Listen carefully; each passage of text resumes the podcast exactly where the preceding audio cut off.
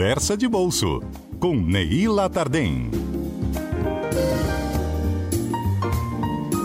11 horas e 36 minutos, vamos falar de dinheiro. Todo mundo comentando essa semana das mudanças que podem é, ser aplicadas à poupança por conta da alta da Selic. Quem vai nos explicar isso direitinho é a Neila Tardem. Neila, bom dia para você.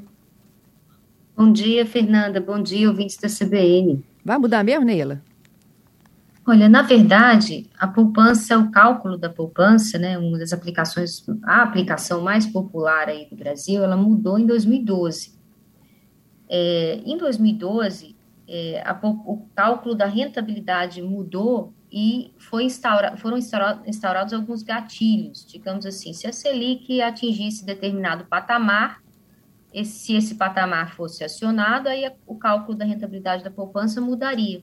E é o que aconteceu, né? A gente está, é, até bem pouco tempo, dias atrás, a Selic estava em 7,75% ao ano, é, agora 9,25%, batendo aí nessa, nessa, nessa bandeira. E qual era o gatilho proposto pela, pela regra lá de 2012, que começou em 2012?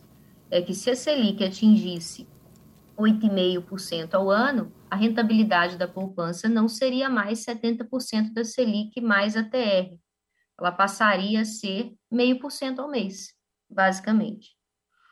É, isso é bom ou ruim para a poupança? Né? A questão é, a rentabilidade da poupança cai com esse novo gatilho. Né? Ela já estava ruim antes porque a inflação não dá trégua e o rendimento real da poupança é negativo.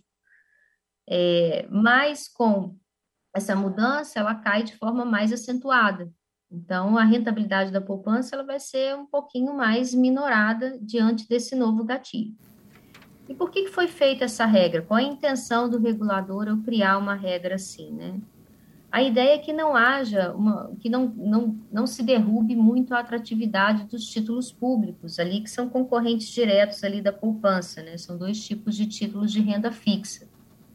É, se a poupança ficar mais atrativa que o, que o, título público, que é o título emitido pelo governo, é, aí o governo para de ser financiado pelo investidor, né? Porque quando o investidor compra um título público, ele está financiando o governo, ele está ajudando o governo a pagar as contas dele. Quando ele está financiando a poupança, ele está financiando a construção civil, basicamente, que o dinheiro da poupança vai para financiar empreendimentos da construção civil. Então, assim, só para fazer uma simulação, para ser bem, bem didática, em termos de taxa, né? Se você aplicasse, por exemplo, mil, cem reais no início do período, quanto que você teria na regra uhum. é, pré-gatilho e pós-gatilho, né? Vamos ser mais claro nesse sentido.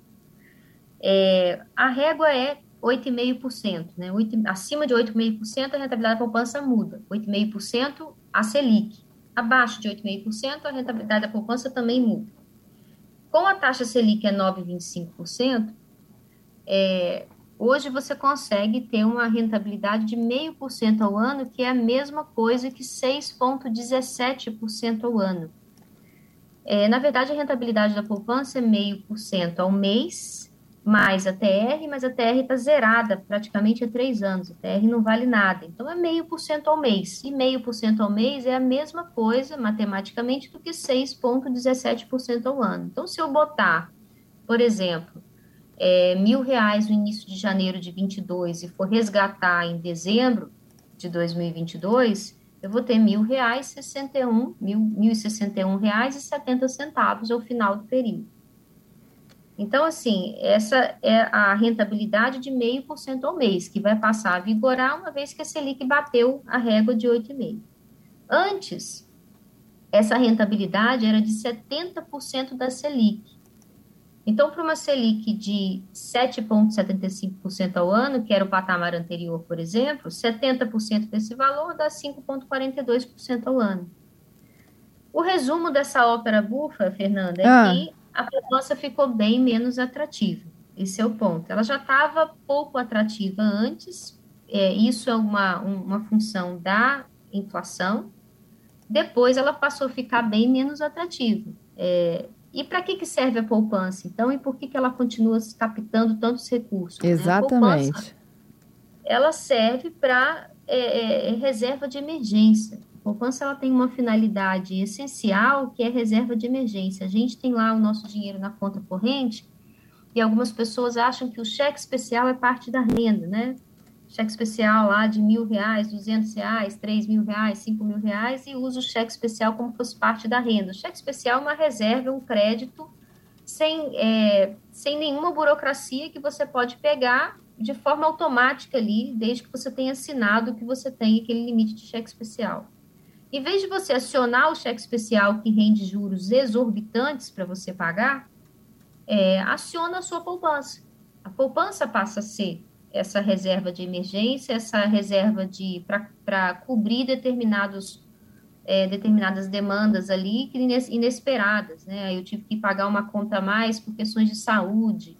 Ah, eu tive que fazer uma, uma viagem de última hora de urgência. Então, usa o dinheiro da poupança para esse fim. É uma reserva de emergência. Ela tem que ser uma reserva baixa, não muito alta em relação ao que você ganha, e tem que ter ali uma. E pode substituir a função do cheque especial, que é caríssimo, né?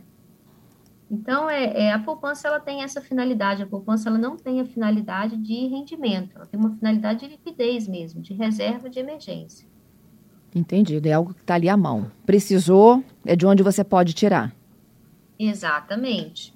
Ela continua rendendo, claro, ela continua rendendo meio por cento ao mês. Mas um CDB é, rende é, pelo menos 1% ao mês, digamos assim. Os títulos de renda fixa é, públicos e privados estão rendendo já 1% ao mês, o dobro da poupança. É, puxa, mas existe uma vantagem competitiva da poupança. Poupança para pessoa física, a gente não paga imposto de renda sobre ganho de capital, né? Existe uma capitalização mensal e você não paga ali imposto sobre esse ganho. É, agora, quando você vai botar seu dinheiro num CDB, num tesouro direto, aí você paga imposto. Né? Isso pessoa física, tá, gente? Pessoa, a poupança pessoa jurídica ela tem regras bem específicas, ela tem tributação, inclusive.